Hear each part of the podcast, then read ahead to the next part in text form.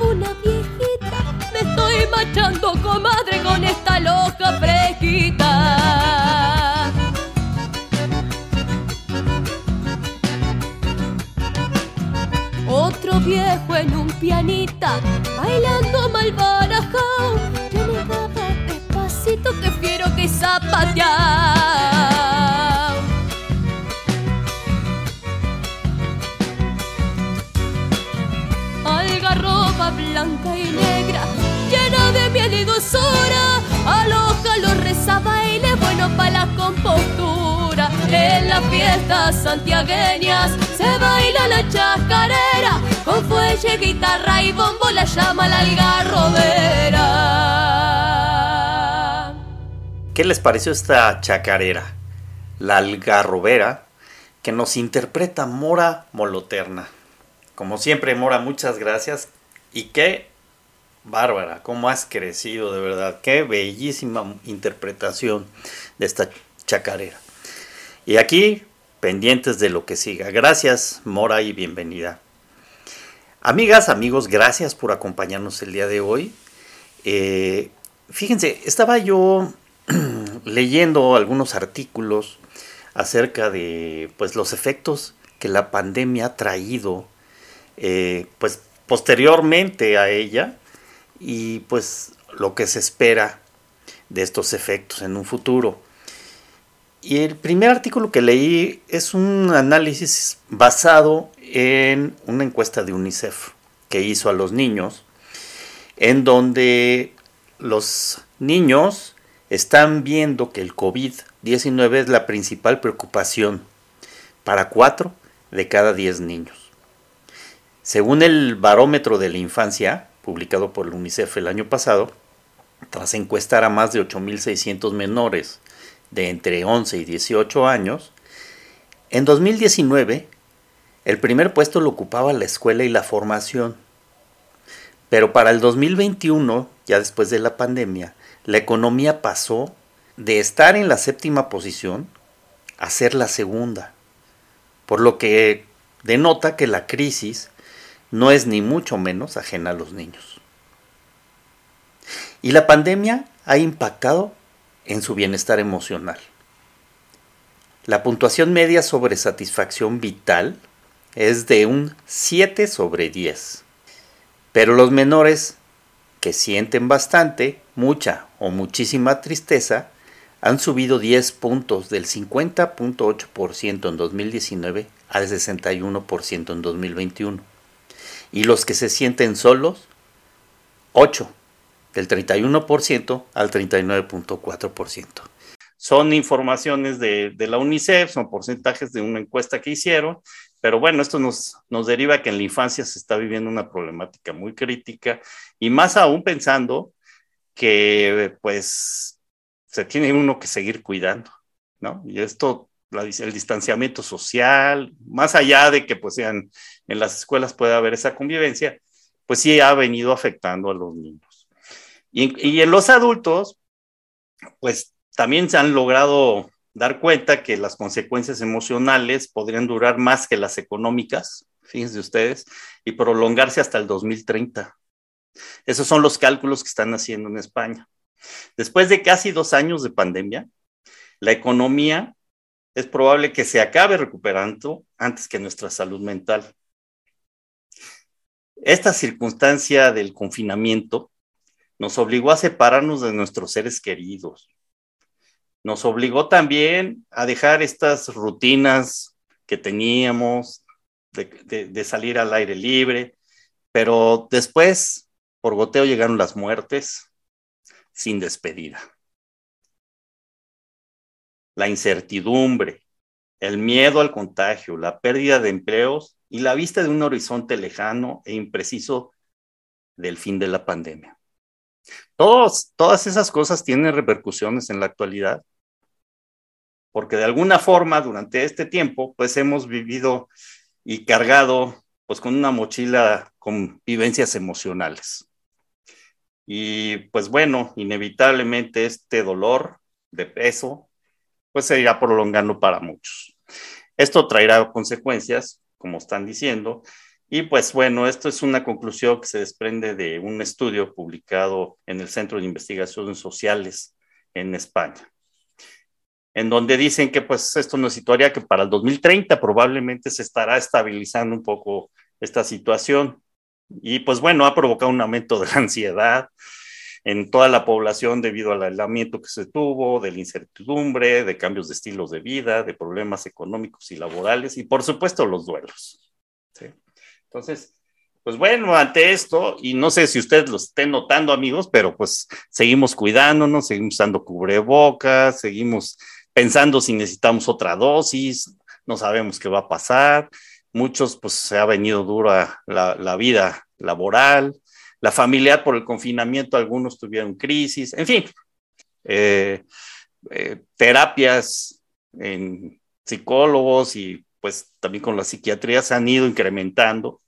Y es muy importante que consideremos esta parte, pues de alguna forma, pues que no va, el que no va a terapia pues, tiene problemas, de todos modos, todos tenemos problemas, ¿sí?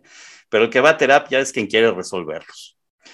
Eh, y, eso lo dejo como un mensaje, puesto que la cosa, pues para muchos es mucho más difícil, ¿no? Y que para otros. Y el tema de hoy es un tema que, pues bueno, de alguna forma está cruzado con todo esto que es el bienestar emocional. En esta ocasión vamos a estar platicando con una querida amiga, que por cierto hace años que no la veía yo y que me da tanto gusto de volvernos a encontrar por aquí, Cecilia Vicencio, a quien le agradezco muchísimo, Ceci, que estés aquí con nosotros y que nos compartas parte de, pues, de esta posibilidad que es el bienestar emocional. Así que, Ceci, sin más, te doy las gracias de nuevo que estés con nosotros y, y si nos haces favor de presentarte, bienvenida. ¿Cómo estás, Ceci? Carlos, pues muy contenta, primero que nada, muy agradecida por la invitación cuando me escribiste para la posibilidad de platicar sobre estos temas, pues me das como en mi mero mole. Me gusta mucho compartir y poder ayudar a las personas a, pues, a ser mejores personas, a sentirnos mejor. Y, creo que esa es parte de, nuestra labor y nuestro trabajo como educadores. ¿no? Yo me siento muy contenta y agradecida de estar aquí para poder compartir esto y platicarles un poquito de lo que he hecho a lo largo de mi vida. Eh, yo soy, ah, bueno, actualmente y desde hace varios años soy directora del Colegio La Paz, un colegio que tiene desde preescolar hasta CCH al sur de la Ciudad de México. Y, bueno, eso ha marcado mi vida eh, en un interés genuino por educar todo el tiempo a distintos niveles, ¿no? Primero, pues a los alumnos y desde hace muchos años me he dedicado a asesorar y a formar maestros y directores de escuela.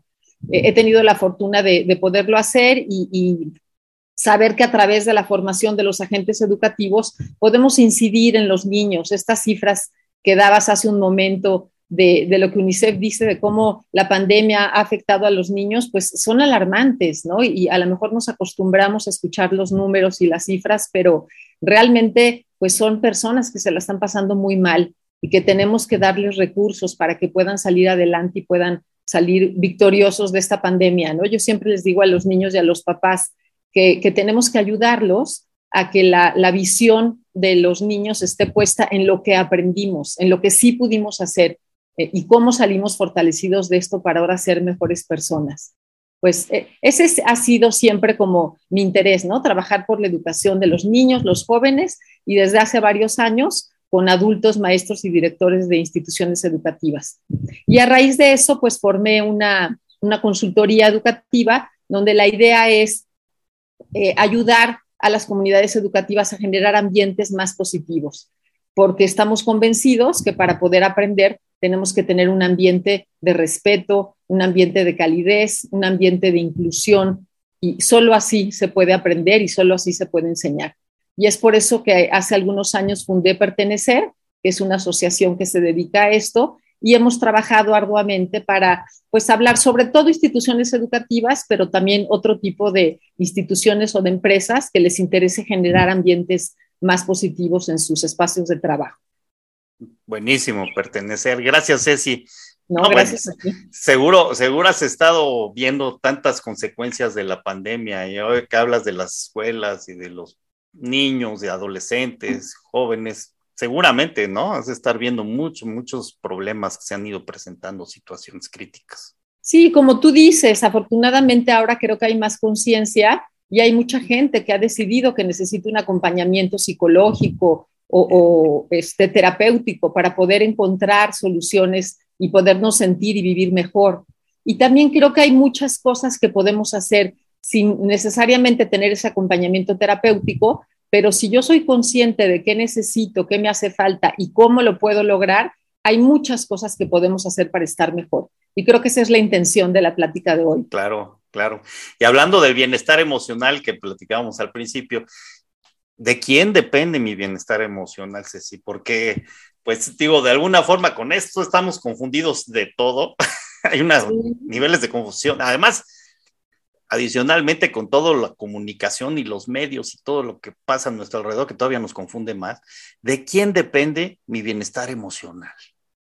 Esa sería la Carlos, es una pregunta interesantísima y, y, a la vez cuando yo la fui estudiando y encontrando respuestas, pues encontré cosas muy alentadoras que me llenaron de esperanza y que me hicieron como voltear a ver eh, que muchas de las cosas que se pueden hacer están en mí, están en cada uno de nosotros. Y no nada más es como unas palabras bonitas, motivadoras, ¿no? Sino hay datos científicos que fundamentan eh, esta respuesta.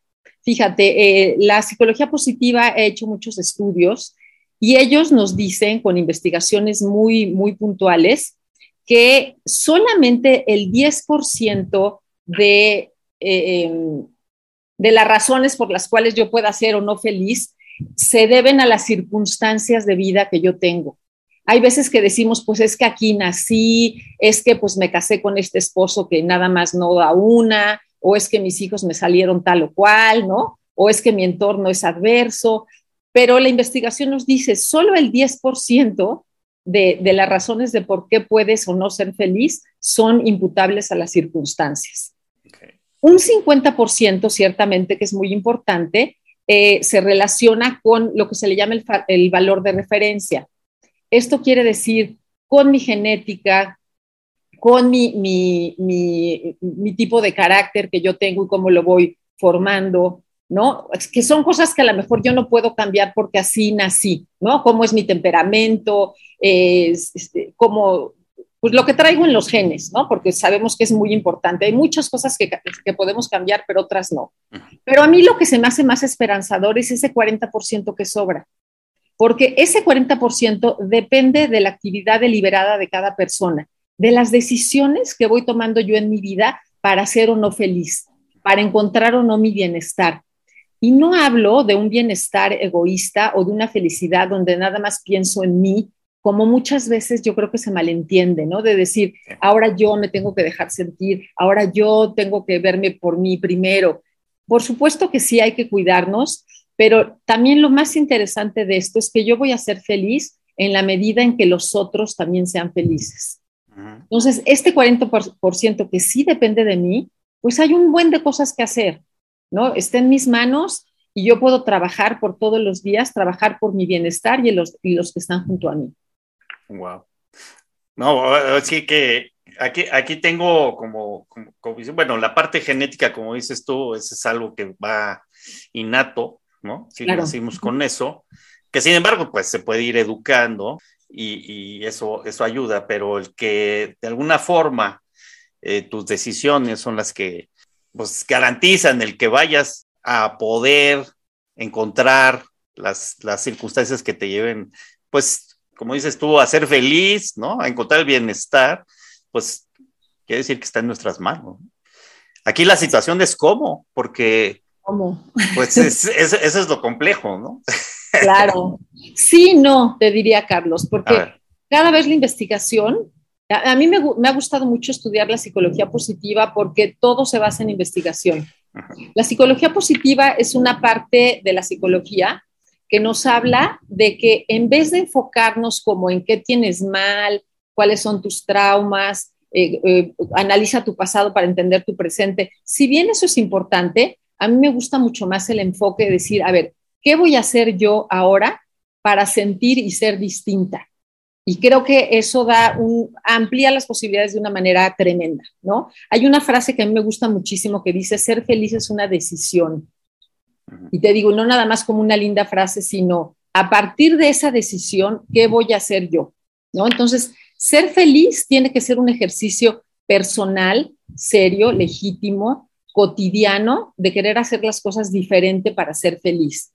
Requiere, por supuesto, un esfuerzo sostenido, o sea, la felicidad no viene de a gratis, no es que yo ya nací en una cuna feliz o yo nací en una cuna infeliz, sino hay muchas cosas que puedo yo hacer con esfuerzo sostenido, con determinación, con disciplina, con compromiso para ser feliz.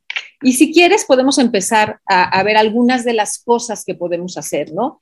Ahora, por ejemplo, eh, me gusta porque, porque creo que esto de, trabajar por uno mismo se ha puesto como de moda, ¿no? Entonces, eh, hablamos mucho, por ejemplo, de la compasión o de la amabilidad o de la gratitud, de decir, ¿por qué si yo soy agradecida soy más feliz? Pues claro que sí, está comprobado científicamente que las personas que son agradecidas generan estados de felicidad eh, más profundos que las que no son capaces de, ver lo bueno que hay en la vida, ¿no? Entonces, esa yo les diría sería como una pequeña pizquita, un pequeño ejercicio que yo los invitaría a hacer y que de hecho he visto que tú en tu rúbrica final utilizas, ¿no? que hablas del agradecimiento. Así es. ¿no? Entonces, claro, o sea, yo lo comparto totalmente contigo. Tenemos que aprender a ser agradecidos y agradecer cosas tan sencillas como, o tan profundas también como que gracias a Dios o, gracias a la vida que estoy, que tengo un día más para compartir y cosas tan profundas como el cariño de mis hijos, como el viento, la brisa que, que me despeja un poquito del calor que está haciendo ahorita, ¿no? Esa capacidad de, de, ser sensible a las cosas agradables y positivas que me están pasando y no darlas por gratuitas, sino ser capaz de agradecerlo, eh, ayuda muchísimo a ir encontrando estos pequeños como gotitas de felicidad, ¿no? Eh, hablé también de la compasión, el ser capaz de primero agradecer las cosas buenas que me pasan, pero también tener esta capacidad empática de ver por el otro, de ver lo que el otro está sintiendo y la compasión, fíjate que, que, va más allá de la empatía. La empatía es la capacidad de sentir con el otro, pero la compasión, además de eso, es, incluye como ese impulso personal de hacer algo por el otro. Puedo sentir tu tristeza o tu frustración y yo me voy a mover para hacer algo por ti. Esa es la compasión. Si nosotros somos capaces de hacer actos compasivos todos los días, te aseguro que nos vamos a sentir más felices. Entonces ya he hablado de dos cosas, la amabilidad y la gratitud y la compasión, ¿no? La capacidad de sentir con el otro y de trabajar por el otro para que él se sienta mejor. Sí, fíjate, perdón, eh, eh, en, el caso de la, de la gratitud, eh, lo, explicas muy bien, me gusta la forma en como lo dices, porque mm, a veces, a veces confundimos la gratitud incluso hasta con, con humillación, ¿no? Es decir, de la injusticia social, en, quienes de alguna manera aprovechan o abusan de ella. Así es. En donde hay que tener un cuidado especial con esa parte de la gratitud. Como dices, como seres humanos todos tenemos el derecho a ser tratados con justicia. Exacto. Ser tratados con justicia por las otras personas, por nuestros gobiernos, por nuestros iguales, por nuestras autoridades. Sí. Tienes razón. ¿No? E, e, esa parte sí, pues es un derecho y que ojalá todos lo, lo tengamos en todos los ámbitos, así es. Pero, sí te diría algo, Carlos, que es difícil ¿eh? y, que, y que no se vive tan fácil. Hay veces que también puedes ser agradecido por alguna, pues por algo malo que te pasó. Por ejemplo, una enfermedad. Obviamente nadie queremos estar enfermos, pero el estar enfermo a lo mejor me permitió descubrir el amor que me tienen mis hijos hacia mí ¿no? La dedicación que me prestó mi suegra en esos momentos de estar enferma. Entonces lo agradece. Si yo no hubiera estado enferma, no hubiera recibido eso de mis hijos y de mi suegra, ¿no? Entonces, no agradezco la enfermedad, sino agradezco que la enfermedad me haya permitido vivir eso. Porque generó transformación. Así es, así es. La pudiste aprovechar para transformarte. ¿no? Así es. Que eso es lo que hablaba yo con Manuel Gallo en la cápsula que, que estuvo él acerca del dolor. Exactamente. En donde les decía yo que entre el dolor y la nada prefiero el dolor, que es una frase de William Faulkner y que me parece muy ilustrativa con lo que tú estás diciendo, ¿no? Sí, tiene razón. Y no, padrísimo.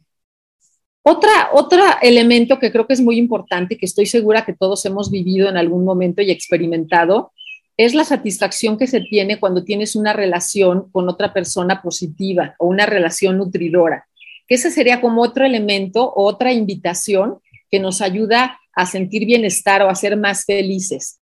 Cuando tú tienes relaciones, eres capaz de tener relaciones positivas con amigos, con tu familia, con tus compañeros de trabajo, con los vecinos, tu vida es mejor.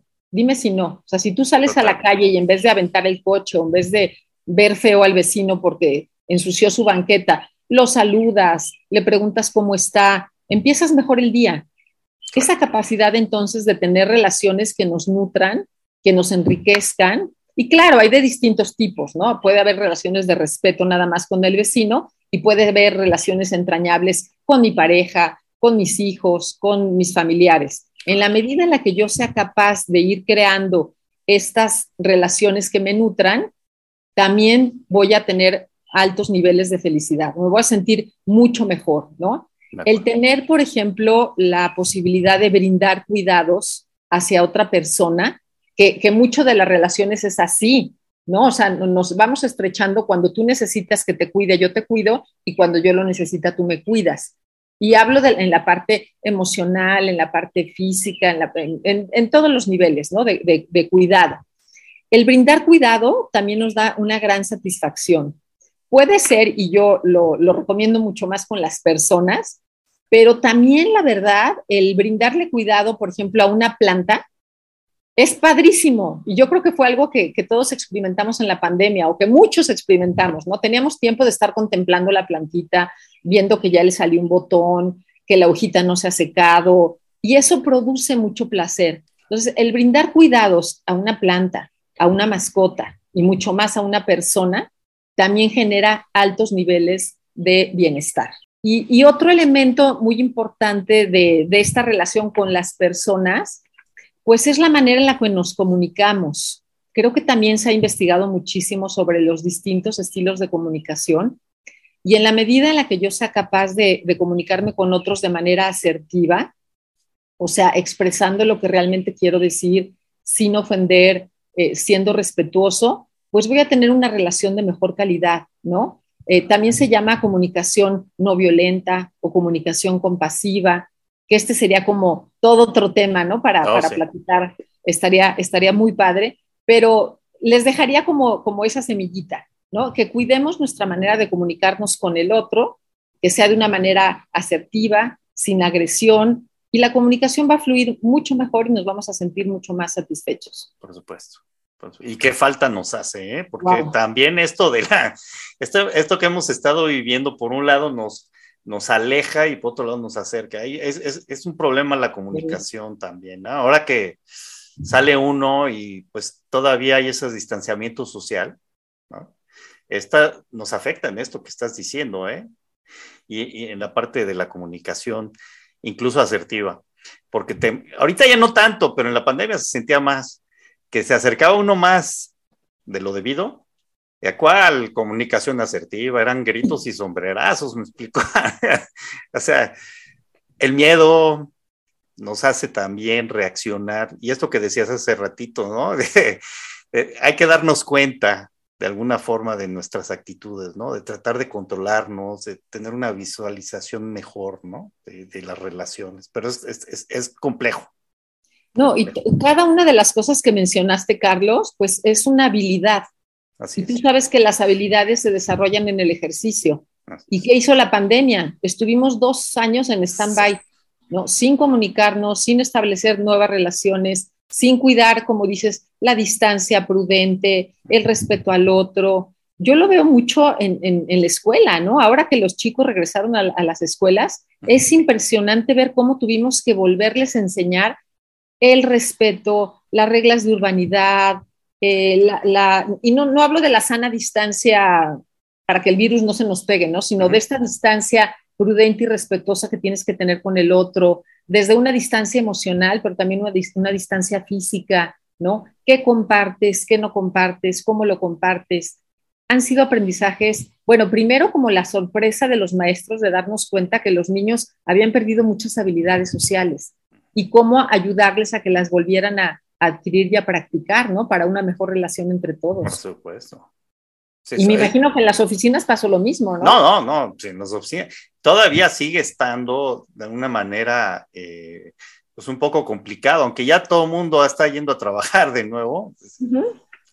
La verdad es que todo el mundo cree que estamos igual que antes, pero no estamos igual que antes.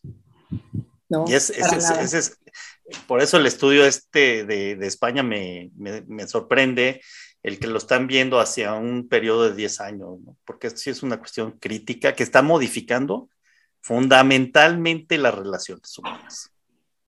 Y desgraciadamente, te puedo asegurar que tienen razón. Yo creo que la economía se va a recuperar más rápido que la salud emocional de la población. Por supuesto que sí. sí. Fíjate, hay un estudio de la Organización Mundial de la Salud, fue antes de la pandemia, pero aún así creo que es muy, muy enriquecedora, que nos dice que en México tenemos el país, el, el lugar a nivel mundial número 16 en casos de depresión. O sea, el 8% de nuestra población está deprimida. Y tú volteas a ver y dices, híjole, igual debería de ser más, ¿no? Pero bueno, el 8% es muchísimo, es muchísimo. Cuando nos comparamos con países, por ejemplo, como Francia, que tiene el 21% de su población deprimida, o Estados Unidos el 19.2%, dices, híjole, realmente hay mucho trabajo que tenemos que hacer para trabajar por nuestra salud emocional. Por supuesto. Me gustaría seguirte platicando sobre enfocarme más hacia la persona y ver qué cuestiones puedo hacer yo para cuidarme a mí misma. Bien. ¿No? Y me gustaría empezar, mira, primero, eh, siempre hemos hablado y creo que todo el mundo tiene claro que tenemos que tener un propósito en la vida, ¿no? y, creo que, que la pandemia nos sacudió muchísimo, como que nos hizo replantarnos desde ahí, ¿no? Me gusta mi trabajo, me gusta mi familia, me gusta lo que soy, me gusta lo que estudié, o sea, a todos niveles hubo con una sacudida así terrible. Y creo que, que, vale la pena como dedicarle el espacio a pensar esos temas que, que, nos, que nos mueven y a irnos comprometiendo con nuestras metas, ¿no? O sea, ir aclarando nuestros objetivos, ir poniendo metas alcanzables que seamos capaces de lograr a mediano plazo, a largo plazo, a corto plazo, para que haya algo que nos mueva, ¿no? Yo creo que las metas son como motores que nos van impulsando para levantarnos todos los días, ¿no? Para, para meternos a la regadera, para vestirnos y salir a trabajar, porque hay algo que nos mueve. Es muy importante que lo traiga la conciencia. O sea, no, no me levanto todos los días porque hace 14 años que trabajo en esta empresa, sino porque yo decidí estar ahí, porque eso le permite a mi familia tener una seguridad económica, porque eso me desarrolla profesionalmente, o lo que cada quien vaya encontrando pero vale la pena como dedicar un tiempo a, volver a, entender por qué estamos haciendo lo que estamos haciendo. Y si nos damos cuenta que no lo encontramos, pues hay que buscarlo, ¿no? Aunque sea ponernos una meta muy clara. Decir, bueno, yo me quiero levantar, ir a trabajar porque me gusta ser responsable. Bueno, pues aunque sea esa chiquita, ahí va, ¿no?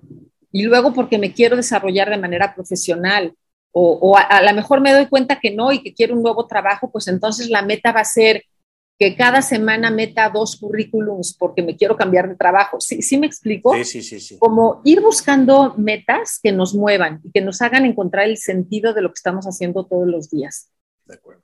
Cuando yo soy capaz de comprometerme con esas metas, también voy a ir encontrando ese cierto grado de bienestar. Y no hablo de un bienestar como tranquilo que, que, me, que me hace no moverme, sino al contrario, un bienestar que me está picando, que me está impulsando para hacer las cosas cada vez mejor.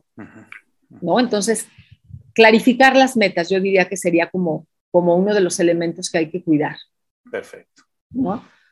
Otro elemento muy importante y que también lo hemos oído mucho, pero creo que aún así lo hemos descuidado, es el cuidado de nuestro cuerpo, ¿no? Y estoy hablando de la salud, estoy hablando de la alimentación, estoy hablando del ejercicio, porque yo, yo he visto como en la pandemia sucedieron dos cosas, ¿no? Los que subimos de peso, Sí, porque sí. pues ya estábamos en nuestra casa medio deprimidos y no, no, sabiendo qué hacer más que comer, o los que le dieron durísimo al deporte, ¿no? Diciendo, ahora que tengo tiempo, voy con todo. Y yo de verdad comparo y digo, la verdad, yo veo más contentos y más plenos a los que se pusieron super fitness que a los que nos quedamos gorditos tristeando en nuestra casa, ¿no? Entonces, bueno, a veces no sabemos cómo manejar estas cuestiones que nos llegan del exterior pero ahora que ya estamos como recobrando la calma, yo los invitaría pues a voltearse a ver, ¿no? ¿Cómo está mi cuerpo? ¿Cómo está mi salud? ¿Cuido mis horas de sueño? ¿Cómo me alimento? Porque luego el, el famoso pretexto de trabajo muchas horas, no llego a casa a comer, hay soluciones, ¿no? Si no llegas a comer a tu casa, pues te llevas un refrigerio, ¿no? Buscas una cocina económica donde comer bien, que no te cueste tan cara. No sé, hay muchas soluciones, pero uh -huh. yo los invitaría a cuidar su alimentación, a cuidar sus horas de sueño, ¿no? Porque luego trabajo tanto que no puedo dormir, pero lo que pasa es que llego de trabajar y me echo tres capítulos de mi serie favorita y pues ya me acosté a las dos, ¿no? Sí. y eso pasa muchísimo en la gente. Eso nos pasa mucho, ¿no? Entonces, fíjate, fíjate que esto de los hábitos saludables, tienes razón, ¿eh? hay mucha gente que los adquirió y otra gente que no en la pandemia. Y de los que adquirieron, hay muchos que dejaron de, de hacerlo una vez que ya fueron a trabajar. ¿eh? Entonces, está, está como, como, que se perdieron hábitos, algunos los mantuvieron y otros no los tuvieron. Pero yo Así creo que es. sí es importantísimo lo que dices. Van dos cosas importantísimas. El tener objetivos y aclararlos, ¿no? metas, aunque sean chiquitas, ¿eh? alcanzables, pero Así que es. te ayuden a, a, enfocarte y a tener una intención. Y la otra es hábitos saludables. Nada más sí, recapitulo esto. Claro, otro, otro elemento que me parece muy importante es el cultivar la espiritualidad. ¿no? Hay, hay gente eh, que tenemos una religión, que somos practicantes, yo los invitaría, pues, pues vamos a hacerlo mejor, ¿no? Vamos a, a ser buenos practicantes de la religión que tú hayas escogido y que profeses como familia, como persona. Y hay gente que no es, que no es, eh, no tiene una religión, pero todos tenemos espíritu. Entonces, creo que esta parte de, practicar la espiritualidad, de, de poder interiorizar eh, con nosotros mismos, de poder tener una conversación personal conmigo misma, de poder tranquilizar mis pensamientos, es muy importante, ¿no? El sentirte en contacto con la naturaleza, con el creador, con todas las cosas maravillosas que hay en este mundo, solo se puede hacer si trabajas como este silencio interior, que en una ciudad como la Ciudad de México, como otras grandes ciudades en el mundo, es muy difícil no imposible, pero es muy difícil porque estamos acostumbrados a un ritmo acelerado, eh, ruido todo el tiempo, eh, ser muy eficientes, hacer muchas cosas al mismo tiempo.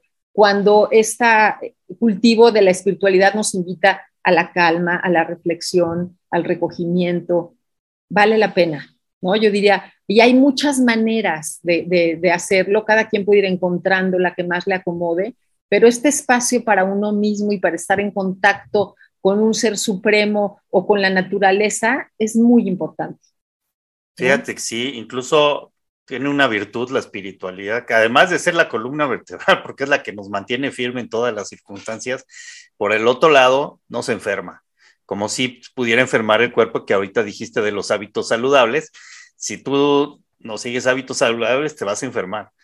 Y si la espiritualidad la fortaleces, te vas a fortalecer tú, vas a tener una capacidad extra, superior, más allá de ti, que te va a permitir afrontar todo, ¿no? Totalmente de acuerdo, claro. Es una virtud de la espiritualidad, es una maravilla. Sí, y hay que, hay que cultivarla, por supuesto. Y algo que, que, va relacionado, no es lo mismo, pero que, que me parece también muy importante y que parte también del autoconocimiento es identificar las cosas o las actividades que nos hacen sentir bien, que nos hacen sentir plenos. Todos tenemos algo que nos gusta hacer, eh, lo primero que yo los invitaría a hacer es a descubrir qué es eso que te hace sentir bien. No puede ser. Yo te voy a confesar una que, cuando la digo todo el mundo me vuelve así como esta pobre está muy mal. A mí me encanta lijar madera. Me encanta. Me encanta eh, renovar muebles viejos, ¿no? Lo disfruto muchísimo y el lijar me gusta. Hay alguien que me dice, oye, pues mándalo a lijar. No, no, es que lo que a mí me gusta es lijarlo. Claro. Entonces, si cada quien es capaz de encontrar lo que le gusta, eh, hay gente que le gusta mucho cocinar, hay gente que le gusta coser, eh, que le gusta leer un libro, que le gusta este, subir montañas, ¿no? Todos tenemos algo que nos hace sentir bien. Y a veces hay ciertas actividades que cuando las estás haciendo, te sientes tan pleno y tan metido en la actividad que te desconectas del mundo, ¿no? Eso es padrísimo cuando dices, ay, ¿no? Llevo dos horas y no me di cuenta, o sea, ya, ya, ya son tales horas y yo sigo leyendo feliz, ¿no?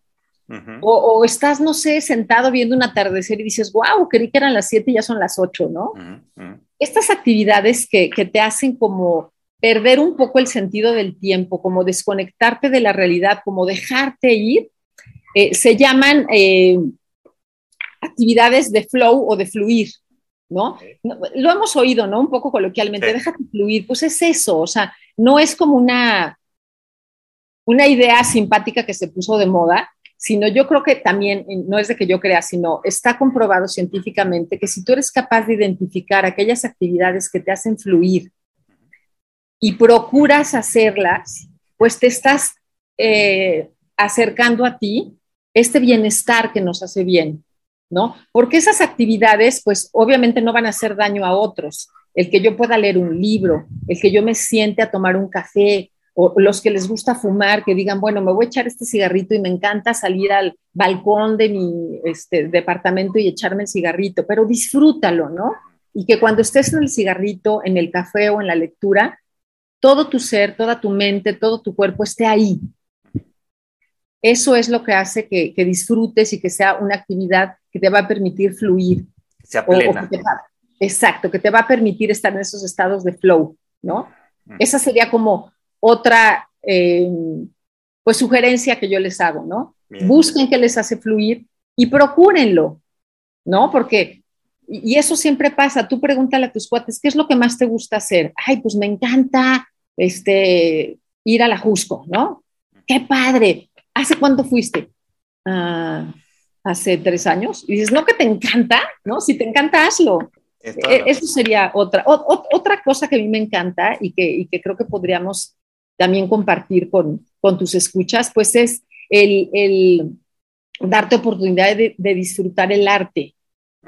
El arte en cualquiera de sus presentaciones, ¿no? O sea, si te gusta el teatro, si te gustan las, las la pintura, si te gusta la escultura, si te gusta la, la, danza, la, música, ¿no? O sea, darte chance de, de, estar frente a una obra de arte y disfrutarla plenamente.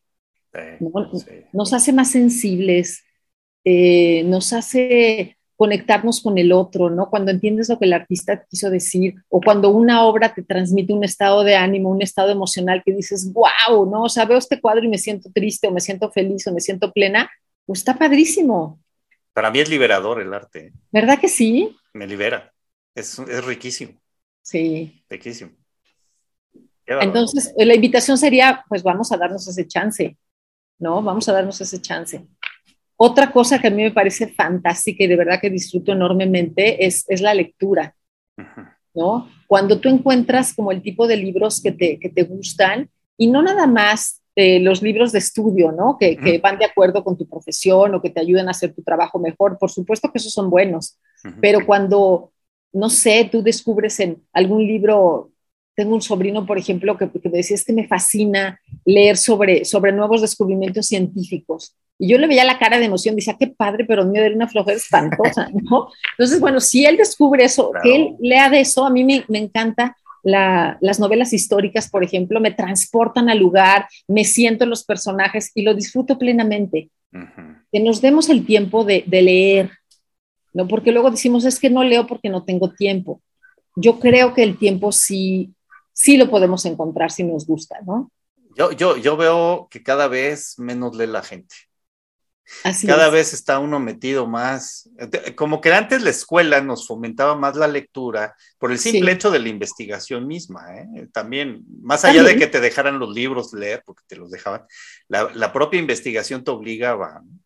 Y ahora con el Internet, pues agarran sus Wikipedias y se liberan de leer y se vuelve fácil, ¿no? Entonces la lectura implica también una un esfuerzo y un hábito para poder disfrutarlo. Ya que lo entras y que lo disfrutas, ya no te sales del pero, pero es el chiste, ¿no? Ese hábito. Y yo creo que se ha perdido un poco.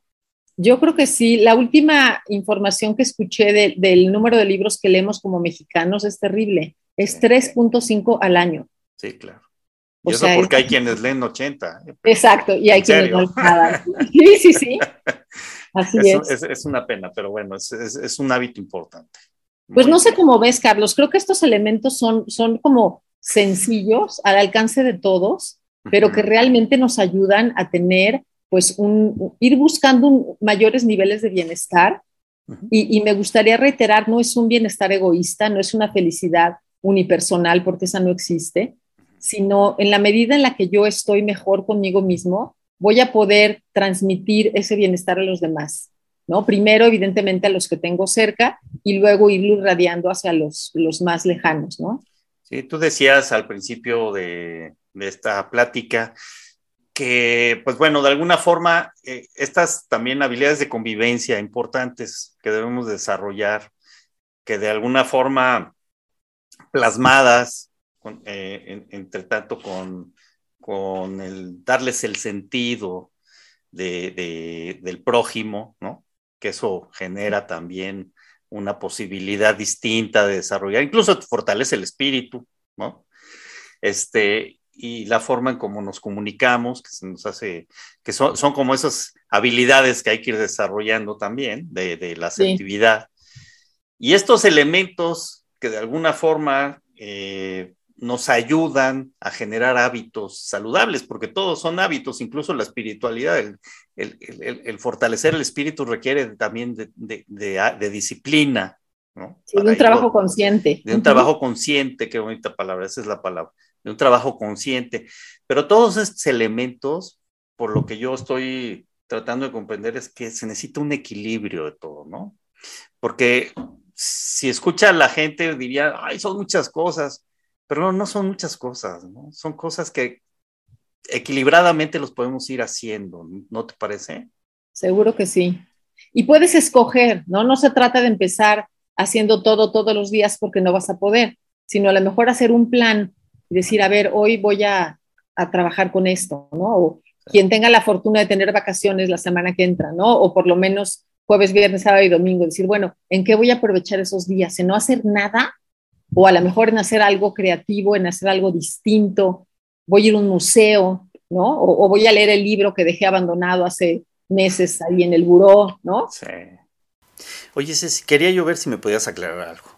Eh, hay, hay un concepto que pues se ha puesto como de moda, que es el mindfulness, y que de alguna forma eh, da sentido a muchas cosas de lo que tú has estado diciendo. Por ejemplo, cuando decías de tomar una taza de café o leer un libro, fumar un cigarro incluso, el de estar plenamente conscientes, eh, me sonó a eso.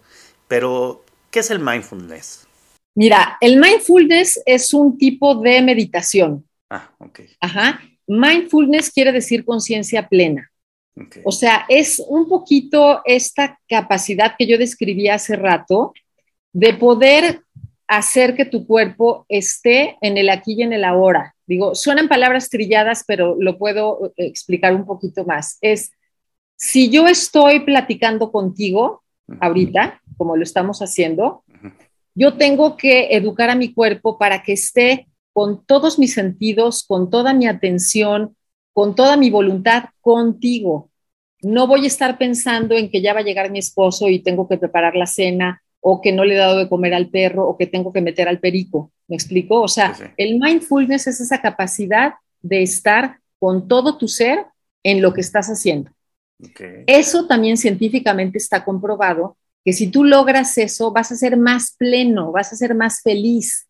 Y hay estudios interesantísimos, ¿eh? Donde miden, por ejemplo, por medio de, hubo uno muy interesante de la Universidad de California, donde por medio de una app les preguntaban cada, cada eh, cierto número de, de, horas o de minutos, les apareció un mensajito que les decía, a ver, ahorita, ¿estás realmente pensando lo que estás haciendo? Entonces ponían sí o no, ¿no? Y se descubrió cómo en las personas que más veces contestaban que sí, sus niveles de bienestar y de felicidad eran más altos que los que están haciendo una cosa y pensando en otra. Tal grado llegó a ser que hasta está comprobado que había un 10% de personas que cuando tenían relaciones sexuales estaban pensando en otra cosa. Entonces, obviamente no vas a ser tan pleno que cuando estás con todo tu ser en lo que estás, sea eso tan importante como una relación sexual o te estés tomando un café. ¿No? Entonces, el mindfulness es esta capacidad de educar a tu cuerpo y a tu mente para estar en el aquí y el ahora en todo momento. Entonces, es una, una especie de meditación donde practicas para que con, ya sea con imágenes eh, mentales o con sonidos o simplemente con la respiración, eduques a tu cuerpo para que haga eso. Como que critiques ese ruido interior y te puedas concentrar en lo que estás. Y lo maravilloso de, esto es que ahora pues se ha puesto tan de moda. A mí me gusta cuando las cosas padres y valiosas se ponen de moda, qué bueno, ¿no? Porque hay muchas posibilidades de practicar el mindfulness hay aplicaciones, hay una app de la Ibero buenísima que, justo te ayuda como para ir midiendo tus, niveles de bienestar y, este, y, que, te da soluciones de qué puedes ir haciendo, ¿no? O hay, hay simplemente eh, hasta los relojes inteligentes, no sé si has visto que tienen, por ejemplo, eh, cuando ven que tienes muy acelerado el pulso, como que te dicen, oye, ya te estás poniendo muy loquito, ¿qué te parece si respiras tantito, no? Sí dices, wow, oye, pues creo que sí me sirve. son, son, pequeños elementos que a mí me manda mensajes y me dice, ya levántate, llevas mucho tiempo sentado. Sí, sí, ya no estés, ¿no? bueno, el mindfulness es, es, es, algo fácil de practicar y evidentemente como todas las habilidades, entre más las practiques, más bueno te vuelves y, y, vas educando a tu cuerpo a que disfrute lo que estás haciendo en el momento que lo estás haciendo. Ok, y para eso supongo que hay muchas técnicas para ¿Para el mindfulness o qué? Sí, hay, hay unas desde muy sencillas que puedes hacer simplemente el concentrarte en tu respiración, que puedes hacer una práctica de tres minutos o puedes hacer una práctica de 50 donde estás trabajando con tu mente y con tu cuerpo y con tu respiración para, para estar en lo que debes estar.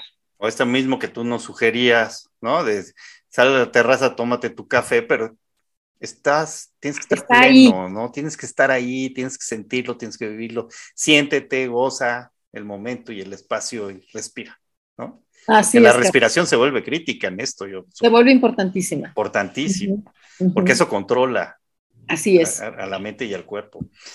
O sea que mindfulness finalmente es, tiene un muy buen aporte para nuestra salud emocional, para nuestro bienestar emocional. Puede ser una válvula, digamos, generadora de, beneficios para esta salud. y puede ser algo que puedes practicar todos los días porque es sumamente sencillo. Yo estoy segura que si tú te metes, le pones mindfulness en cualquier buscador, vas a encontrar muchísimas opciones. Hay muchos audios, por ejemplo, donde tú simplemente pones el audio y vas siguiendo lo que la persona te va diciendo y son fantásticos. Buenísimo.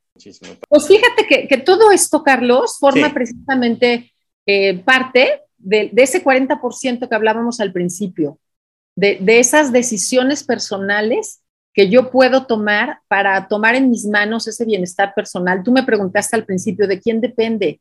Pues bueno, yo espero que después de, lo que hemos platicado, Carlos, quede claro que, depende de cada uno de nosotros. Por supuesto.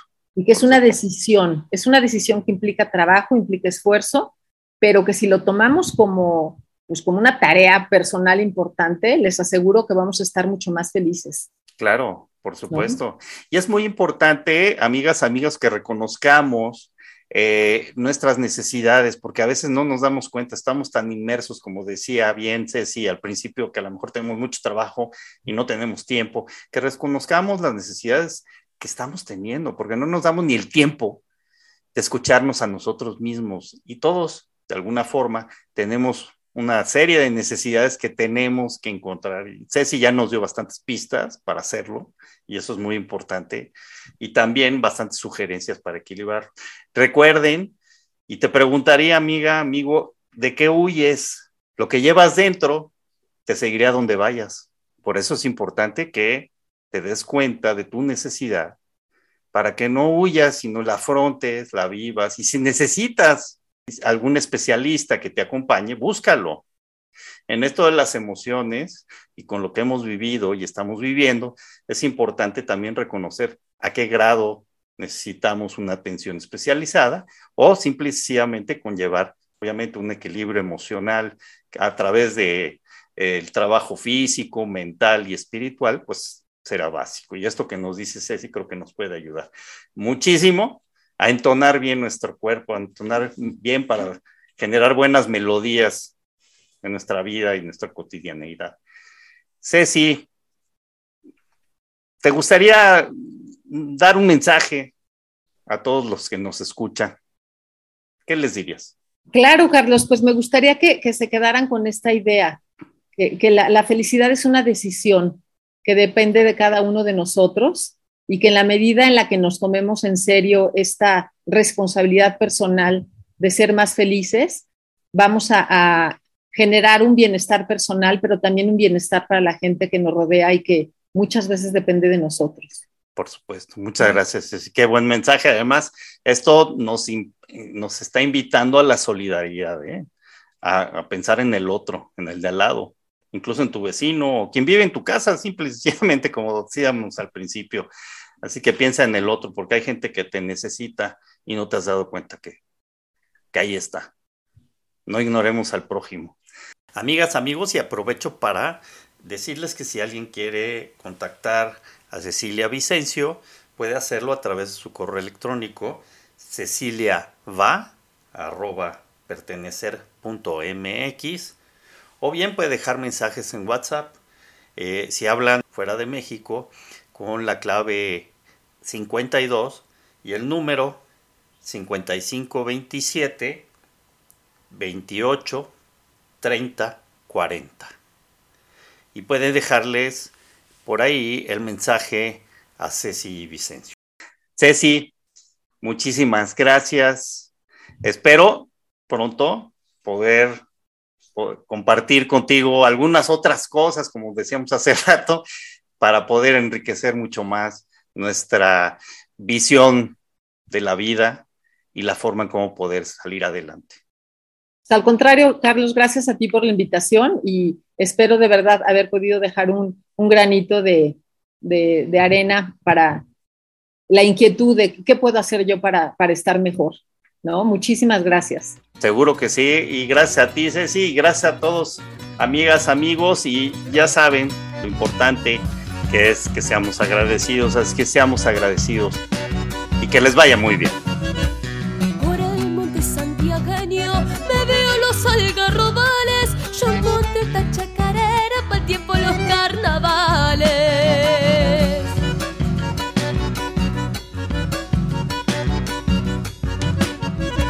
La llama la algarrobera, vaya a saber las razones, yo digo que es por la que alegra los